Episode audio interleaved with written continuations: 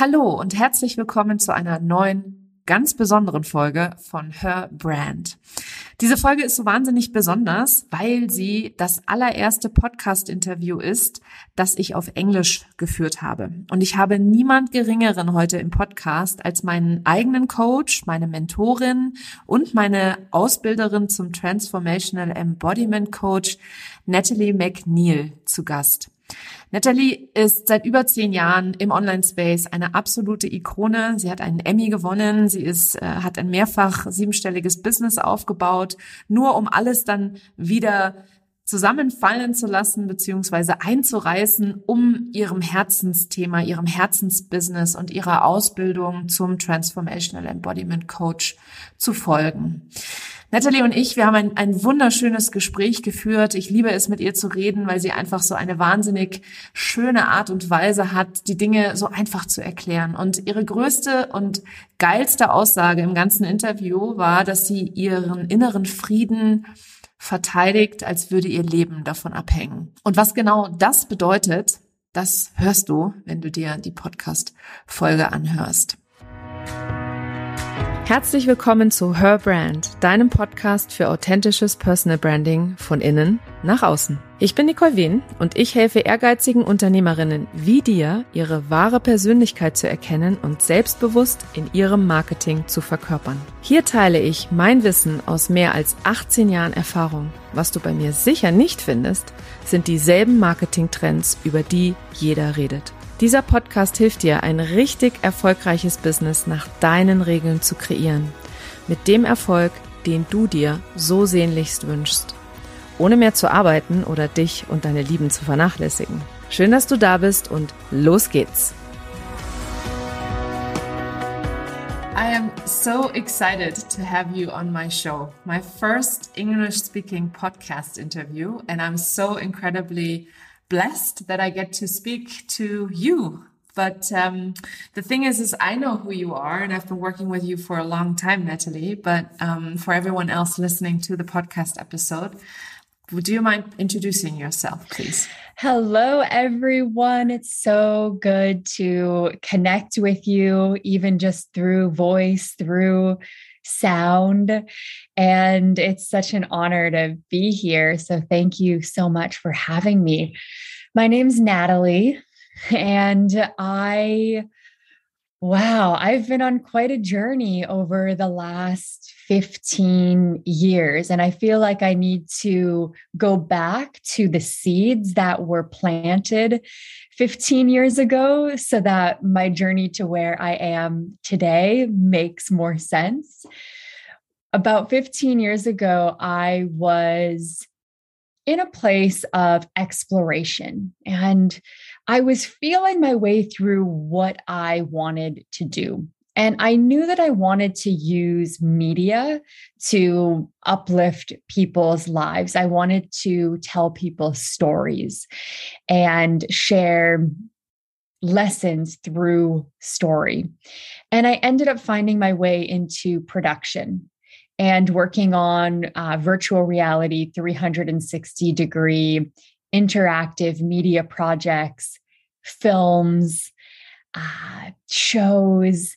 And at the time, it was exactly what I was meant to be doing. And I felt that so deeply. And as I was building that business, I started writing a blog for women entrepreneurs. It was really one of the first business blogs for women. And I got a lot of media attention for it all over the world. Every major media outlet I was featured in. And this blog, She Takes on the World, it was called, started to take on a life of its own. And it became a company in and of itself one that I was a, a stewardess of because it felt like it was expanding in a way that it wanted to. Like I wasn't trying to turn it into something big. I wasn't trying to make that my full time job or career, but that was the energy that was present. So I followed it, I trusted it and just surrendered to what felt like it was wanting to unfold. And I ended up running that business for many years. And that business reached hundreds of thousands of women entrepreneurs around the world. At one point, we were doing uh, local chapter events. So, in different cities around the world, doing regular events and programming. I was hosting retreats and conferences and speaking at a lot of events. And then I had my first book came come out with the same name.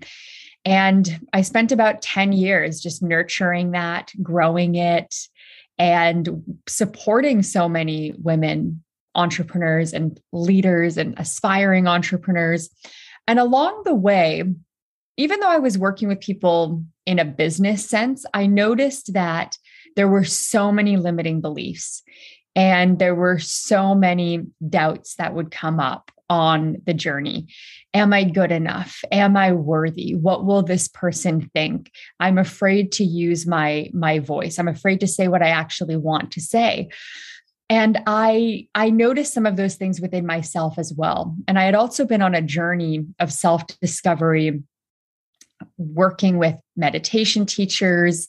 I had been learning a lot. I had discovered breath work almost 10 years ago and those were the tools, those were the modalities that were awakening a power within me and awakening my voice. Purpose was awakening, more joy was awakening within me.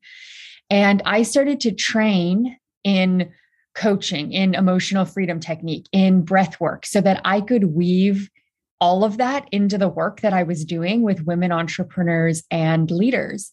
And as I was doing that really deep work, I noticed that everything else changed around them. Like their businesses started to flourish and their personal lives and the way that they felt confident and in their power and sharing what felt authentic to them, it all started to shift.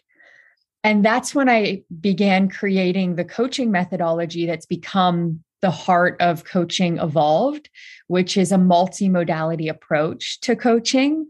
And it was a few years ago that I just had such a strong calling to transition out of the work with She Takes on the World and to do something new. I didn't know what it was going to be yet. I knew that it was it was something in the coaching space. I had this methodology, but I actually took several months of space and just being in silence and being in the contemplation of what was coming next. And it was in that space that I received this vision for coaching evolved and what it could be and how it could serve people. And so now we're training coaches and leaders and teachers and it's absolutely incredible. It feels like it is my highest path. I always ask myself this question What is my highest and best use in the world right now with all my experience, with all that I am? And right now, this is my highest and best use. Like training teachers, training coaches, training leaders has such a profound ripple effect in the world. And me being an alum of the program, an alumni of the program, I can only just thank you that you decided to leave a flourishing business and, and do something else and follow your calling. what I'm wondering is, is did you ever um, experience any type of fear when you were switching between something that was already working and creating something like that, which was incredibly new and the and you know launching that as a as a certification? All the time. Yes. To let something go that you've been in for a long time and that is going pretty well and that you've built a brand around it's really challenging. And I had to dig really deep within myself to make sure that decision was coming from the right place. I had a lot of people give me advice during that time. I had mentors and teachers and peers in mastermind groups that gave me uh, so much advice, like the whole spectrum. This is actually where your inner voice and really trusting your inner wisdom and where embodiment comes in really key because so many people felt like I should keep that business running and just do this one as well. And so I started to move in that direction, but it didn't feel right. It just didn't feel right. And every time I checked in with myself, it was clear to me that it was a letting go, that it was letting go of that and putting all of my focus and energy and resources into coaching evolved. And that message was very, very clear. And it didn't make sense. It didn't make sense to my logical mind that I would do that. And I thought, of course, I can just have a team running for the most part this other business. But every time I checked in, the answer was so clear. So it's important for us to learn to trust that inner wisdom and to trust our intuition, even when it doesn't seem logical to our mind. And that's been one of my greatest journeys is trusting the intelligence of my heart to really lead the intellect of my mind and to get out of my head more and to be more in my heart and in my body and let my inner knowing and my inner wisdom lead the way. And it's a journey. And I'm grateful for it because here I am. you did you did share um, at some point that um, you used to be a lot more head led, if I can call it that way. So I wonder what what changed. Like what made you go into this other direction? I started glimpsing what was possible when I was more focused on my embodiment and really being in the body. And the first time that opened for me, trying to think back, it, it was on a trip that I was on where I was really deep in meditative states. And I was very connected to nature. So I was off of technology. I wasn't in a space of reading, it was more of an information detox that I was on. And in that space, I felt so free. Being in nature, feeling connected to the rhythm of the earth, feeling my body connected to the pulse of the earth. And when I had that experience and I stayed in that for a longer period of time than I could ever remember in my life, being away from learning and absorbing more information. Once I got back out into the world and into, you know, quote unquote reality, I started to notice so clearly how being in my head and all the ways that we are conditioned, all the systems and structures that we operate within, how limiting that was feeling to me. And I could also notice that when I was disconnected and I was on that information detox and I was in nature, I didn't have the same voices in my head or limiting beliefs. I didn't have the you're not good enough. Any feelings of not good enough or unworthiness or any fears or anxieties i really only felt were present when i'm when i'm in the world and when i'm really operating within the systems of the world. When i disconnect and i return to nature all of that just falls away. And so the practice for me now is how do i how do i bring all of that? How do i bring that embodied state into even operating within the systems, even when I have a really packed schedule, or I'm teaching, or I'm traveling and speaking. When I'm doing all of these things that are doing, doing, doing, can I still be in that in that space of knowing and really connected to the feminine. And it's it's a harmonizing really of the the feminine and masculine and being and doing. And that part for me has been a little bit of work actually that like bridging being and doing and embodiment and mind and intelligence and intellect has been the journey. And it's daily practice. It's dance it's movement it's emotional freedom technique. It's nlp it's breath work it's all the things that we teach in coaching evolved. And what that's led to is just more wholeness. And the more whole i feel the more free i am. That's so beautiful when I, I remember when I uh, came across your profile and um, I read the page, the sales page for uh, Coaching Evolved for the coaching certification, I was like, this is exactly what I've been looking for, even though I wasn't even looking. So it was really, really interesting. Like I saw it and I was like, oh my God, this is all the modalities that I want to learn. And it's like this great woman. And then I remember you and I were, were on a, um, a discovery call. And then I was like, I'm so called to this. But then my mind was like going, no, this is too much. You can't be doing this. You should be doing this later. And it's, you're going to be too busy. And, and then I remember emailing uh, you and you wrote a sentence like you uh, you seem to feel a strong calling. And I was like, yeah, I feel that calling. And I still, I talk myself out of it in my head, interestingly enough. And the reason why I'm telling this story is, is I wasn't looking for this particular type of program, but for some reason you had um, you had uh, orchestrated all the modalities that I thought were absolutely amazing and made absolute sense, and you put them together. And I wonder what made you choose like these different modalities. Wow.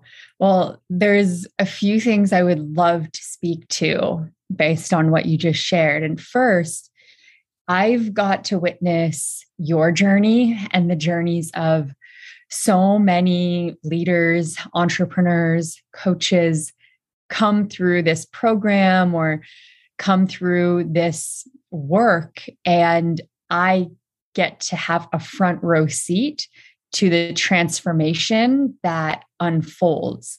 And when I reflect on our very first conversation and where you are now, you know, there there's also that harmony. There's more there is more of that feminine essence woven into your business into how you lead. There is this way of being that's very heart led and i i love watching that journey unfold for so many people in everyone in their own way. And for me the different modalities it's really just the, the things that made a really big impact for me.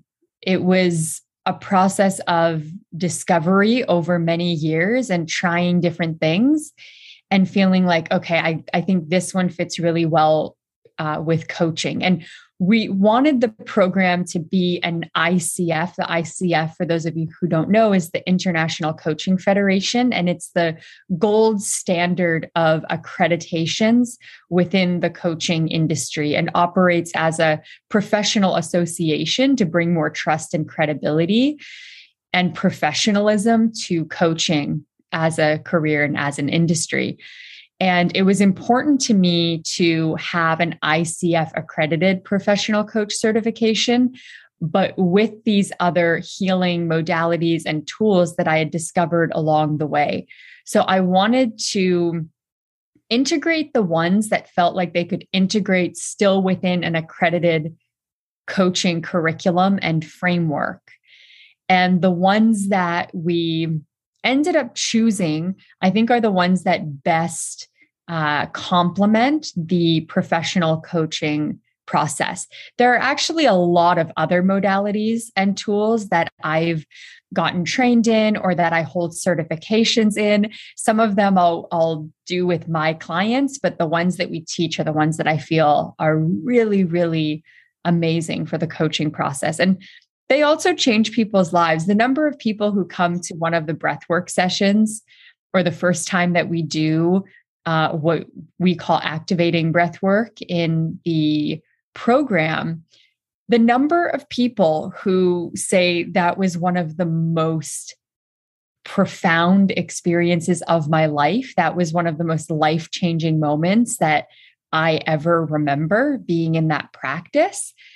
It's wild to me.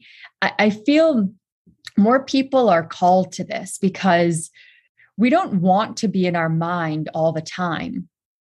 Like our inner wisdom, the somatic experience of being in this body, like our bodies long to be connected to nature, to be connected to the earth, to move a little a little slower. There's a there's a quote that humans need to move at the pace of nature. I forget who said it, but I just I love that and I feel like we long for that. We want that.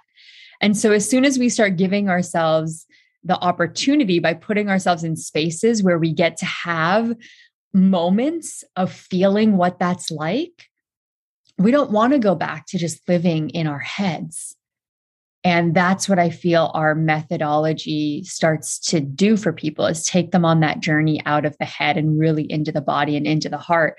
And people have a fear that they're going to not want to work anymore that they're they're never going to want to run their business again or they're going to lose their drive or ambition. I talk to a lot of women entrepreneurs and leaders who have that fear and it's it's the opposite. It only unlocks more creativity and more power and more authenticity that you then pair with more of that masculine drive and everything blooms in an even more beautiful way. Yeah, that's exactly my experience with using the modalities as well in my programs and in my one-on-one um, with my one-on-one clients.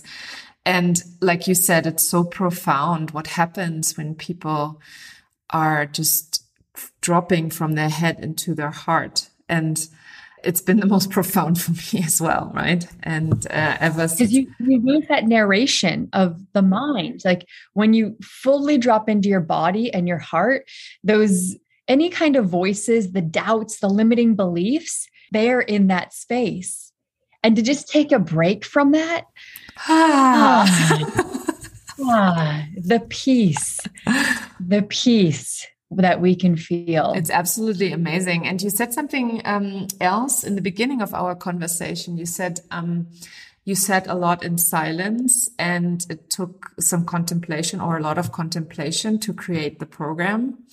And I just wanted to highlight that because a lot of people are always looking for answers and researching answers. And like you said, the, the wisdom is actually not in books or reading or whatever. It's actually in every person. Yes. Can we talk about that for a moment? Because of course. this is this is super important. So I want to I want to dive deeper into there's two things here. There's contemplation and there's embodiment. And contemplation is part of the path to embodiment. And contemplation is something that we need to give ourselves space for. And in our fast paced world, slowing down can be very hard for people. Slowing down and practicing contemplation as an art, letting a decision that we're making actually move into our bodies. I have this practice. I was just leading it yesterday, actually, for a group, and it, it's called Eating Your Decisions. Instead of just f- trying to figure out the right decision to make, to place two different options in your hands, in the palms of your hands, and to actually take one at a time and put it in your mouth and start to chew it and feel what it feels like in your mouth? Does it take on some type of some type of food? What is the texture of it? How does it feel? Is it sweet? Is it bitter? Is it sour? And then swallow it and see how it feels, not just in the physical body, but like how does it feel in your heart space? And how does it feel in your belly? And then do that for the second decision as well. And you know, it sounds like a funny practice, but people did this and they were like, whoa, that was next level because we have this wisdom living in our bodies if we make the space to really tap into it. And sometimes contemplation on an idea, it's hard for people because we can go look up anything that we want to look up, but that will always be someone else's interpretation. So whether it's a word or whether it's a, a line in an ancient text or spiritual book that you want to really sit with, can you can you sit with it? And really contemplate it for yourself because embodiment is is the installation of what we're absorbing into our being. And put another way it's like when you download a program onto your computer. It's like when you download software you can download the software but it will just sit there you can't use it unless you install it on your computer we are absorbing more information than at any other point in the history of humanity. And our brains weren't really designed to have this much information coming in all the time from news, from social media. We're not meant to be dealing with so many different points of news and information and data. So, if we can consume less, take in less, but really contemplate it and install it, don't just download the piece of information install it in your beingness the way that you would install software onto your computer or onto your phone. That makes a lot of sense to me. And what you said that our brains are not made for this type of data overload is something I struggle with as well every now and then, right? And we just had the conversation on Tuesday that I feel like social media is sometimes sucking all of the energy out of me. And yet it's really hard to let go, which I know a lot of people have, um, especially entrepreneurs that are being told you need to use it in order to you know, find new clients and build your business. It's really difficult then, or it feels at least, um, to let go of it and just say, okay, I'm going to stop and I'm just going to sit with it. Like the sit with it bit, I really, I didn't get it in the beginning. I was like, what does that mean to sit with it? and, yeah, we're and not used to it. No, not at all. And the journaling, for example, I had such resistance towards the journaling because I was like, this is stupid. This is like writing a diary when I was 14 years old, you know? yeah and and looking back i'm like i was so much smarter at 14 when i took all of my thoughts out of my head and wrote them into a diary than i am at 45 where i'm like this is stupid. I don't want to do journal journaling you know? Yeah. So it's, it's one of the gateways to starting to get out of your mind. If you know that you live in your mind if you can start getting out the thoughts that are in your mind or the things that at the end of the day, they're still on your mind, if we can write those things down to at least get them out of our head, it does start to help us have that clearer mind. And then there are therapeutic journaling practices that a lot of research has been done on the benefits of therapeutic journaling. Wow, like reducing stress and anxiety and depression and so many more benefits of therapeutic journaling. Having less um, anger around things you're able to process any things that are coming up so that you're not storing them in your in your body. You're not storing and repressing these emotions and emotions have underlying energies as well. So you're not creating those energetic blocks that you're then going to have to go through more somatic processes to release later. So journaling has a lot of benefits, especially for any of you who feel like you are in your head a little bit.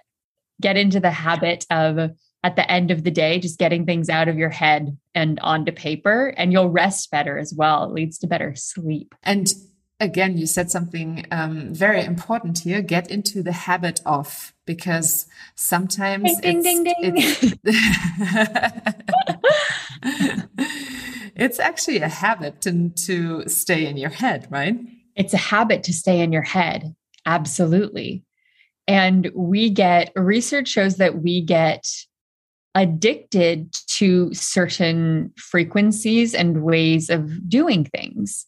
And then there are things like social media. Social media is designed to actually be addicting, to have that addictive quality.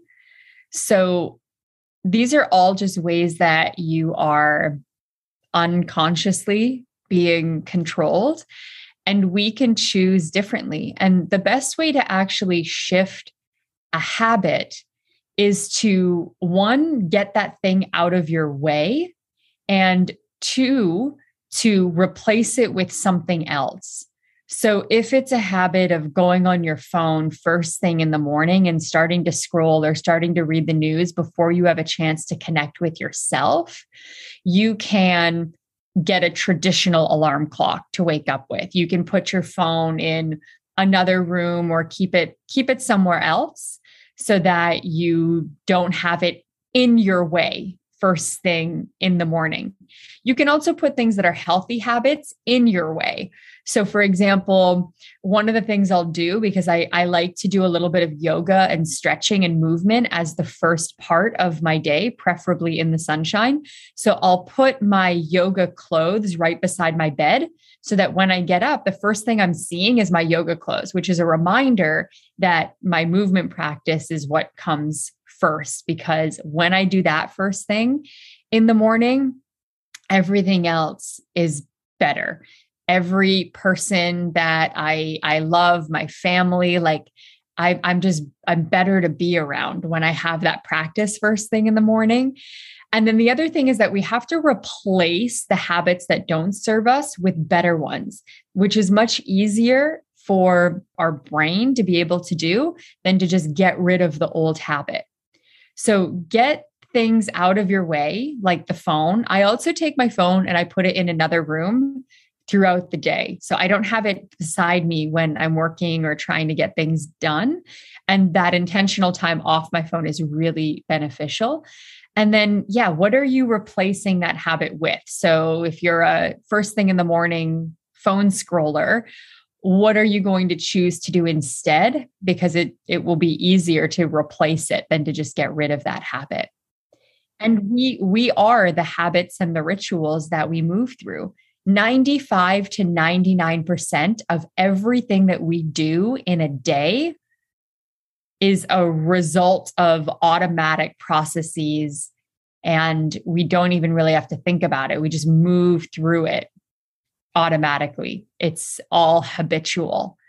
And I like to bring more awareness to those things that we do so habitually so that I can start to ask myself, would I choose this again? Oh, that's an interesting thought process, or that's an interesting strategy. Our brain has strategies for all these things that we do um, including, you know, if we have a, a strong reaction to something, there's some type of process going on there. So I like to bring awareness to, oh, I'm feeling triggered right now, or that made me feel really angry, and getting curious about why that is. What what just happened that led to me feeling this anger and this rage, and to be able to just bring more awareness to it allows me to start to work with whatever's present, if that makes sense. And then I'm not doing so many things automatically, although we're we're human and that's just how the mind works. And we're always going to do some things automatically, but we get to start to reprogram ourselves. And I want to program myself in a way that is serving my aliveness and my joy and my inner peace and connection to earth and to others and yeah. You said on Tuesday, um, talking about inner peace, you said, I protect my inner peace like my life depends on it. And that was such a profound statement to me. I was like, oh my God, this is, this is my new mantra. You know, I'm protecting my inner peace like my life depends on it. Because when you're at peace, the whole day and the whole life just becomes so easy and so relaxed and so smooth. And the voices again are not as loud and they're not they don't get to play such a big part right? I'm i'm glad you liked that little nugget. Yeah i protect my inner peace like my life depends on it because that that feels very true that it does. At least my authentic life the life that i want to be living inner peace is at the core of that. I don't want to move through life so automatically where morning till night it's just go, go, go. And I'm not connected to myself. You know, that doesn't feel fulfilling. When I'm on my deathbed, when I'm taking my last breaths, in this human experience, I I want to be really proud of how I lived. I want to be able to look back and say, wow, like what a beautiful life. I don't want to look back and just be remembering all the time that I spent on the computer, time I spent working and having all these full days. Like, I know what memories I'm going to be remembering. I know what i'm going to be remembering. It's it's the moments in nature. It's those profound moments of even small things just feeling so connected. It's connection with people with the people that i love with my family it's like it's those hugs it's the it's the the time going deep with people and having beautiful conversations and traveling and being on adventures and new experiences like that's what i'm going to remember none of the other stuff is going to matter. I know that. I've I've had conversations with people who are dying who when they start to reflect on what actually mattered and what didn't matter and how they wish they would have spent their time and how they would have done it a little differently it's fascinating. Yeah for sure. For sure. This is such a deep topic actually what matters and what doesn't. And um, and i mean i have my kids every day to remind me that um, they're actually the most important thing in my life. And yet i chose for a long time when they were little i chose to rush through life. And that's something i sometimes wonder about if i would have gone in onto this personal development journey earlier like what kind of impact it would have had on my kids. But whenever those thoughts come up, I think about how grateful I am that I went onto this self discovery journey because if I would have never done that, I would have sat on my deathbed going, ugh, and this was it. You know, this was, this was how I was supposed to be living. And now I can see the ripple effect with them because everything I do with me has an automatic effect on, like you said, my relationship, my relationships. with everyone around me and to myself and the way I look at the world and the way I experience the world every single day. And as a former perfectionist and, um, you know, someone that was always very much driven by outside almost uh, energy, like I, I felt like I was always pushed from the outside now I feel like I'm so, I've so, I've arrived, you know, I was always running and always trying to get somewhere. And now I'm finally there, you know? Yeah. It's something I've heard you say more and more in some of our conversations or when we were together in LA. It's like, I'm, I'm here. Like I've arrived. Like there's a, a sense of being so much more home within ourselves when we're in that embodied space. And one of the things that I love about your journey as well is that even though you used to spend you used to spend a lot more time like working and pushing more in stepping into that space of just peace and ease and like I've arrived and letting it be easier and giving yourself more space and taking more time with your kids, it, your business has actually grown. it, it's grown a lot from that space. So I, I share that because people get into this mindset, and I used to feel this way too. I used to feel like if i'm not working if i'm not like pushing to to grow this business it's just going to die. I saw it like a flower you know if i'm not like watering it and really like pouring so much into it it's going to die. And what i've learned from all my house plants is that the plants i i actually don't water a lot the ones that I just kind of like leave alone and I I'm checking in on them sometimes, they're the ones that are actually thriving.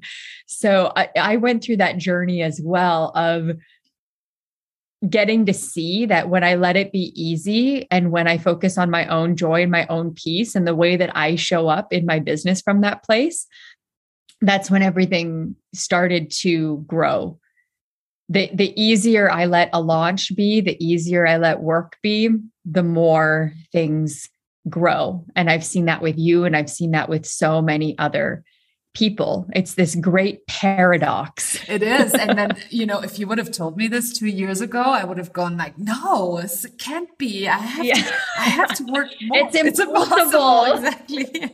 How can that even be true? That's not how it works.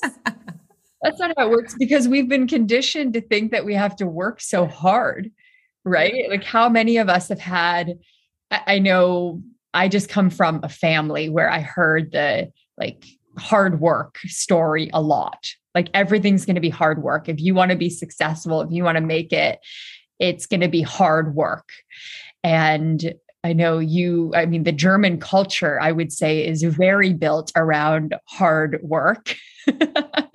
you know, it is one of those cultures where I think that's like, that's really part of it. That's like part of the bedrock of the culture. People work hard. And it takes a lot to break down the stories that we that we have from our families from our childhood those things that we hear over and over again or the the conditioning that we that we get culturally and to really look at that and to be able to start to dismantle some of those systems within ourselves and create new beliefs it's it's work. It's work but it's fun work and it gets to be easy yeah, I always uh, tell my um, my clients that you know it's it's a choice. You know, we were talking about overwhelm as also being a choice. You know, when you feel overwhelmed, it's a choice. When you when you feel lightness and ease, it's a choice. When you feel hustle all the time or you feel rushed is a choice. And we the the awesome, the most awesome thing about being a human is that we can choose. We can change if we want to. And that's, I think, for me, the most incredible gift I can give myself is when I see something that's just so not aligned with what I feel I need to be doing, I can just change it just like that. You're so good at that too. You are so good at that. You take so much personal responsibility for things. It's beautiful to get to witness that. And it's it's true. In any moment like if you want to know how powerful you are just consider that in any moment you can choose to change your life. Like you can make a choice. It's not i'm not saying it's easy. It might be the hardest thing you feel you've ever had to do but you can choose to change the job. You can choose to walk away from a relationship that has been that's been feeling like it's bringing you down like weighing you down you can choose to take a different path and to take the first step towards a new path and a new way of being. Like we are so powerful that in any moment we can choose to completely change our entire life with one decision. Absolutely. And I'm I feel like I've changed mine when I chose to uh, join coaching evolved to be honest. It's uh, been such a incredible experience and I I trusted my intuition with it. And i'm so i'm so grateful to myself that i you know got my head to shut up. Because i remember my husband telling me no don't do it. And my sister was like mm, not sure. Maybe it's too much. And i was just like no but i want this. So desperately. And i've not regretted it. I'm so i'm uh, still learning so much and i'm still growing in it. But it's uh it's been such a profound experience. So i'm really glad that i I met you. So thank you. what drew what drew you to coaching evolved? And then you know you just said that your your husband and some people around you they were sort of questioning that decision. So how did you end up making the decision to join the certification? Mm, i just did it I just chose. you just chose. Everybody listen listen to this. Like this is why you need to keep listening to this podcast and keep uh keep working with Nicole and learning from Nicole because she takes so much personal responsibility, like more than more than just about anybody that I can think of. If if someone were to ask me like who do you know in your life that takes like radical personal responsibility, it's Nicole here. like I just made a choice as if it's so as if it's so easy. Was it easy for you to make the choice because you you just knew that it was your next step? You knew that the skill set was what you wanted to learn or was it more about your personal journey or was it more about uh, also wanting the skills as a coach? I was completely burned out at the time and um, from my from my online business because I had been hustling and working myself to the bone, and it was the first first COVID year, so I had the kids at home and everything. And um, I remember being like, I, I, just by accident I found out that um, I made my first 100k revenue in October of that year, and I was like completely burned out. And one of my mastermind ladies, she's like, "Your mindset is effed you know you you need to you need to work on your mindset. You need to fix your mindset. And i was like how do i do that? How do i do that? Like i was like how do i do that? You know? And um, i started meditating and then i calmed down a little bit. And then i was like i need something else. I need to and then i started reading. And the first book i read in that space was uh, dr joe dispenza's um, uh, what is it? The um, uh, breaking the habit? breaking yeah. the habit of being yourself. And um, that book was like mind blowing to me. I was like oh, oh my so god. Good. and then i started looking into what else is there you know? And that's very quickly after i found you by coincidence and um, and then the first thing I did because because my mentor, my business mentor at the time was in one of your I think in your mastermind, and I clicked on your link in your bio and I was like, this is like exactly what I need. This is what I need. And it's a coaching certification. And I had been thinking about training as a professional coach for a long time because I was calling myself a coach, but I was actually not doing any coaching. Now I know that I was doing mentoring rather than coaching or consulting rather than uh, coaching and um, and that's where I was like, I really want to do this. And then my head was going, but this is too much. It's going to involve a lot of how are you going to grow your business while you're focusing on this coaching certification? It's two days a week. It's so much, blah. And this is exactly what my husband said too. It's going to be too much. You're already burned out. Do you want to burn yourself out more? And it ended up being um, the best choice ever because even though I'd focused on the program for a solid six months, and that was my only focus, my, my business just bloomed. Like you said, it's just, it just happened, you know? and it was, and that's why I keep saying that overwhelm is a choice because I could have chosen that it's too much for me, but instead I was like, no, I want to do this.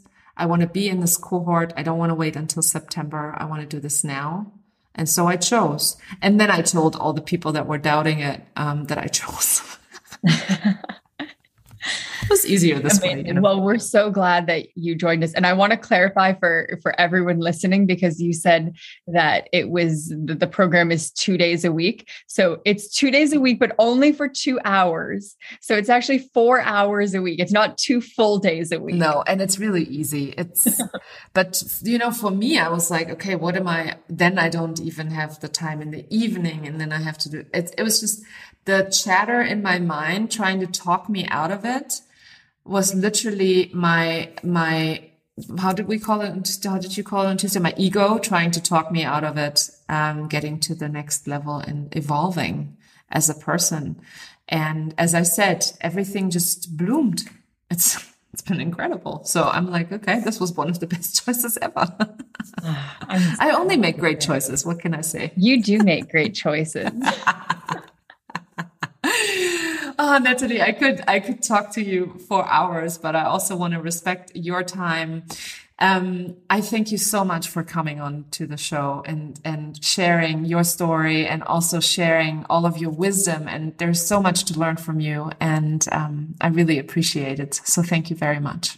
Mm, likewise, so grateful to have got to have this experience. So beautiful to meet all of you through the airwaves who are listening. And I'll look forward to continuing to deepen and hopefully this is just the just the beginning so if you've listened today and you had a, a takeaway or an aha i'd love to hear what that is if you want to send me a message on instagram at natalie macneil i read everything and it always means a lot to me to just hear what you are taking away and what you got out of it. And maybe if there is a nugget of wisdom, or maybe there's just one thing from this interview, maybe it was even one sentence or one line that really stood out to you, contemplate it. Journal on it a little bit, sit in meditation and just repeat that line to yourself, and then feel what it means to you and how you can actually install that into your beingness instead of just, you know, you've had all this new information coming in, but what parts of it or one, even one part of it, are you going to actually install and embody? Such beautiful last words. And of course, I'm going to put all the information how to find you into the show notes for everyone else to follow up with you. And um, yeah, Thanks again, Natalie. This has been amazing. Thank you. Ja, das war sie, die heutige Folge von Her Brand. Habe ich dir zu viel versprochen? Das war einfach ein mega Interview. Ich bin immer noch unfassbar beseelt an der Stelle. Wenn du mehr über diese fantastische Ausbildung erfahren möchtest und die Arbeit, die Natalie macht, dann findest du in den Show Notes den Link, den Affiliate-Link zur Ausbildung, die im Oktober wieder startet. Wenn du schon länger darüber nachdenkst, Coach werden zu wollen, kann ich dir diese Ausbildung nur ans Herz legen, weil Natalie einfach so wunderbar ganzheitlich arbeitet und wenn du diesen Podcast ja auch schon eine Weile hörst, dann weißt du, wie wahnsinnig wichtig ganzheitliche Arbeit ist. Auch für dich, für dich selber, für deine Kunden, für dein Leben, deine Beziehungen etc. Also, wenn du mehr über sie erfahren möchtest, findest du den Link, den Affiliate-Link. Wie gesagt, ich bekomme eine Provision, wenn du bei ihr das Programm buchst. Findest du in den Show Notes. Schön, dass du heute hier warst und bis zum nächsten Mal.